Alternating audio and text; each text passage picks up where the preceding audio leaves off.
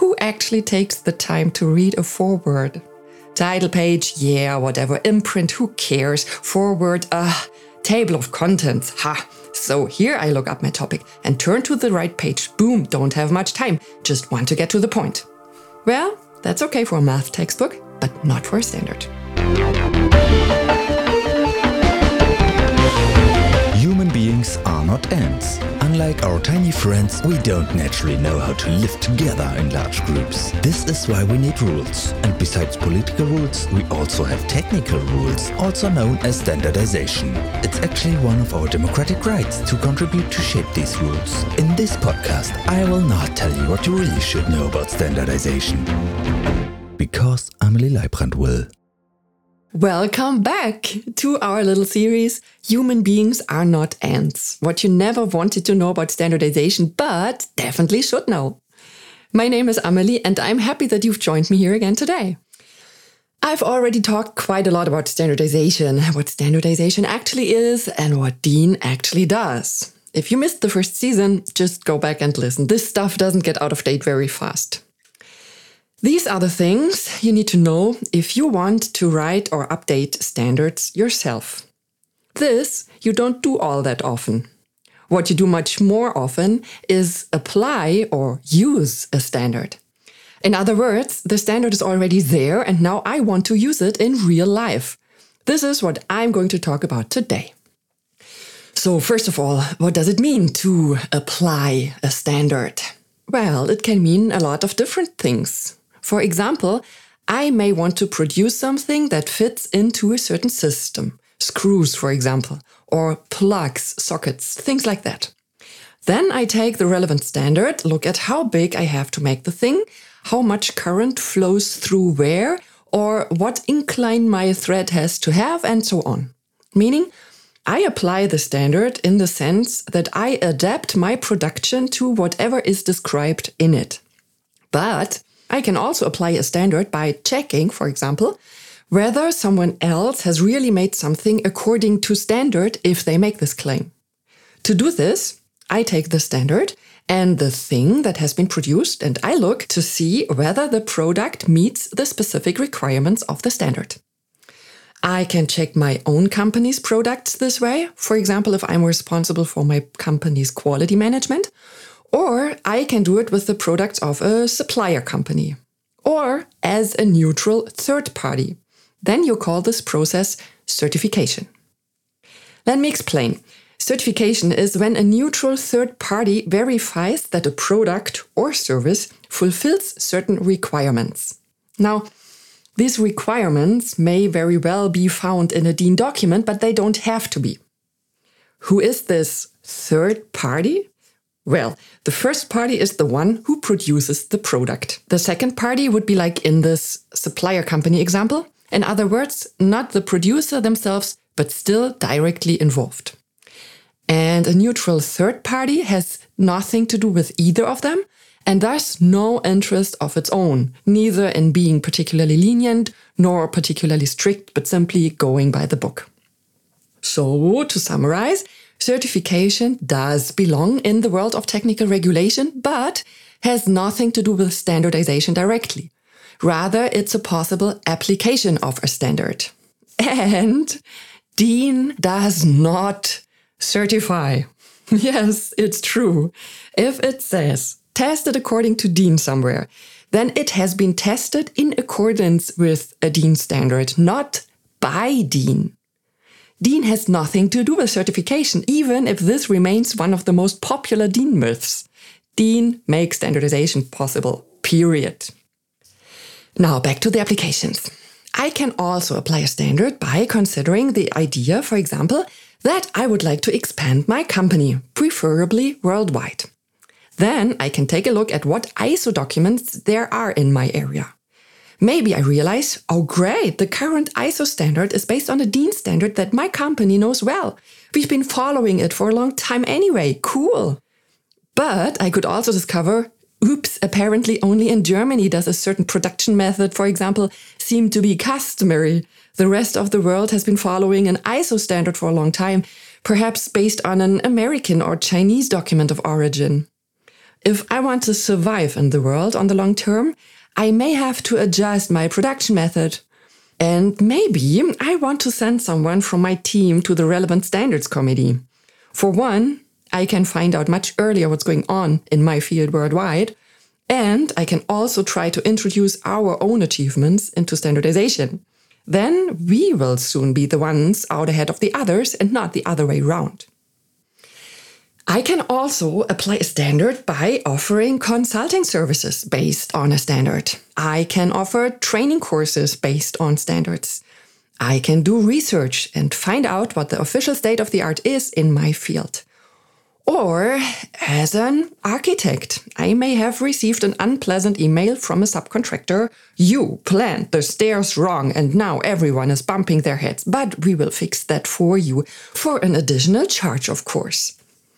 So then I take a deep breath, look up in the standard how to design a staircase with proper dimensions correctly, and lo and behold, I had done everything right. You won't be fixing anything. Enough with your demands, okay? Or maybe I want to sell a product in the EU. And to do so, I have to comply with EU directives or regulations. There are often standards that can help me. I can make it easy for myself and simply comply with the standard then it's assumed that I have also complied with the associated EU directive or regulation. Fun fact, just as a side note. I am required to comply with the EU directive or regulation, not the standard. The standard helps me to do so. If I think the standard is nonsense, I am free to develop my own method of complying with the directive or regulation. Yes, if push comes to shove, I do need to be able to prove that my method worked. And no, that is not totally annoying, but rather the task of a court to investigate in case of such a situation. It would be a bit strange if the court would say, Oh, you didn't do it according to the standard, you had a better method, oh well, then everything is fine. This means that I can also apply a standard as a person practicing law. As you have likely noticed, there are many different ways to be actively involved in standards. And they definitely do not only concern engineers. So, applying a standard usually begins with me reading the standard. And reading is only useful if I understand what's in there. no, I'm not going to guide you through all the standards that we have uh, at DIN. That is more than 34,000 documents. Believe me, you don't want to look at every single one. Here we will focus on a few general things that you should fundamentally know. For example, the date of publication. That's up in the right hand corner of the title page. And maybe it's from a pretty long time ago.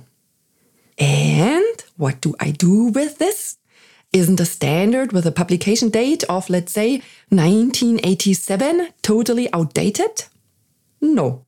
Every standard is taken out of the drawer every five years at the latest and checked. Is it still current or does something need to be updated?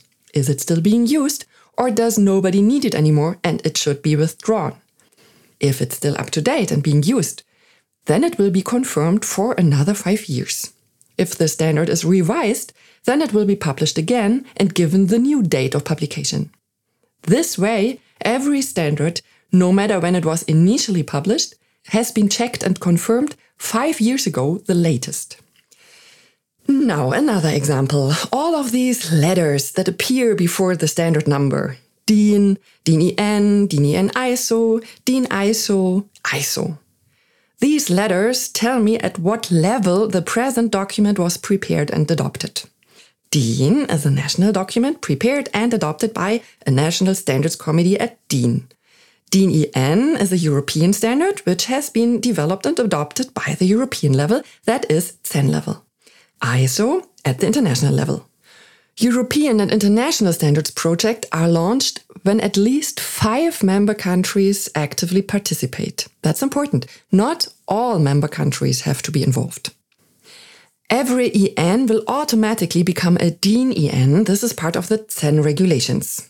This means that an EN may have been adopted and become a DIN EN without there even being a German committee on this subject. This document, nevertheless, gets our DIN abbreviation. As I said, this is due to the CEN regulations. That's why I would like to encourage you to be a little bit attentive when you see EN in the alphabet soup. The story is a bit different for ISO. An ISO standard is simply just there for the time being. Whether you like it and want to adopt it nationally or at the European level is something that has to be clarified in a second step. That explains why there can be pure ISOs, DIN ISOs, and DIN EN ISOs.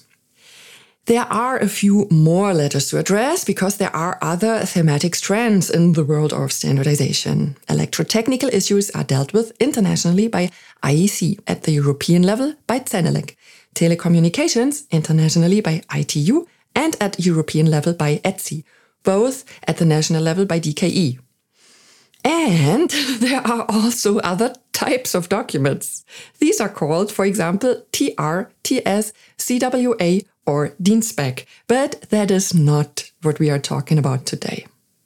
Today, we are talking about paying close attention when you see EN in the documents letters. Then you should definitely take a look at the national foreword. There you may find some extras.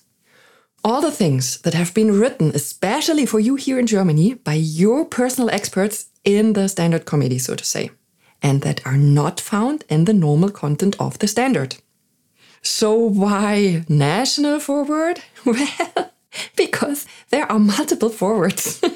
yeah, I know it sounds confusing, but I promise you get used to it. There is one foreword for each level. So a DIN EN ISO has three forewords an ISO, an EN, and a DIN foreword. And that we need for every EN, the national foreword. Please take a look at the national foreword. It's important. Most of the time, it includes just the obligatory texts. For example, which committee developed it, which one led the secretariat, etc. But sometimes there's also special information for you here in Germany. Why am I making such a big deal out of this? Because, I mean, come on, who actually takes the time to read a foreword? A standard is technical literature, kind of like, like a math textbook. And you don't read such a thing word for word from the beginning to end but rather kind of like this. Title page, yeah, whatever. Imprint, who cares? Foreword, uh, table of contents, ha. So here I look up my topic and turn to the right page. Boom, don't have much time, just want to get to the point. Well, that's okay for a math textbook, but not for a standard. So please, again, if a standard has EN in the title, please take a look at the National Foreword. And if you find special information here, please pay attention. Little side note there is another place where your national experts can give you important details in the national footnotes. There are the things that were already mentioned in the foreword, and they have a capital letter N for national in front of the footnote number. But the same applies to footnotes, they are easy to overlook. So, now, what types of things are there? I'll give you an example. Just imagine you work for a company that produces air mattresses, inflatable swim rings, and bathing platforms. These items, like so many other products, are produced in advance, usually in the autumn of the previous year. The production went really well and your warehouse is full. Then you get a call from a customer, in this case, a retailer who sells your products in her shops, and tells you that the requirements have changed with the current new edition of the standard and that the products you supplied may no longer be sold. Probably the already safe bathing platforms will now become even safer bathing platforms or something. And your customer's right in pointing out the changed requirements. But before you just throw everything away, it's worth taking a look at the national foreword. In most cases, you will find a start of application date and a transition period. It tells you how long you're still allowed to produce and sell your products according to the previous standard. In doing so, the standard makes it possible to adapt production within a reasonable time frame. When a new standard is published, it doesn't mean that everything has to be immediately tossed out. Just stay calm and take a look at the national foreword. So, I mentioned something else before the secretariat. Remember? I had said that the mandatory text of the foreword states, among other things, which standards body ran the secretariat. Behind this lies a very intriguing consideration. It has something to do with using standardization as a strategic instrument. Buzzwords being international markets, competitive advantage, etc. I can't wait to tell you more about this next time. Until then, take care and stay curious.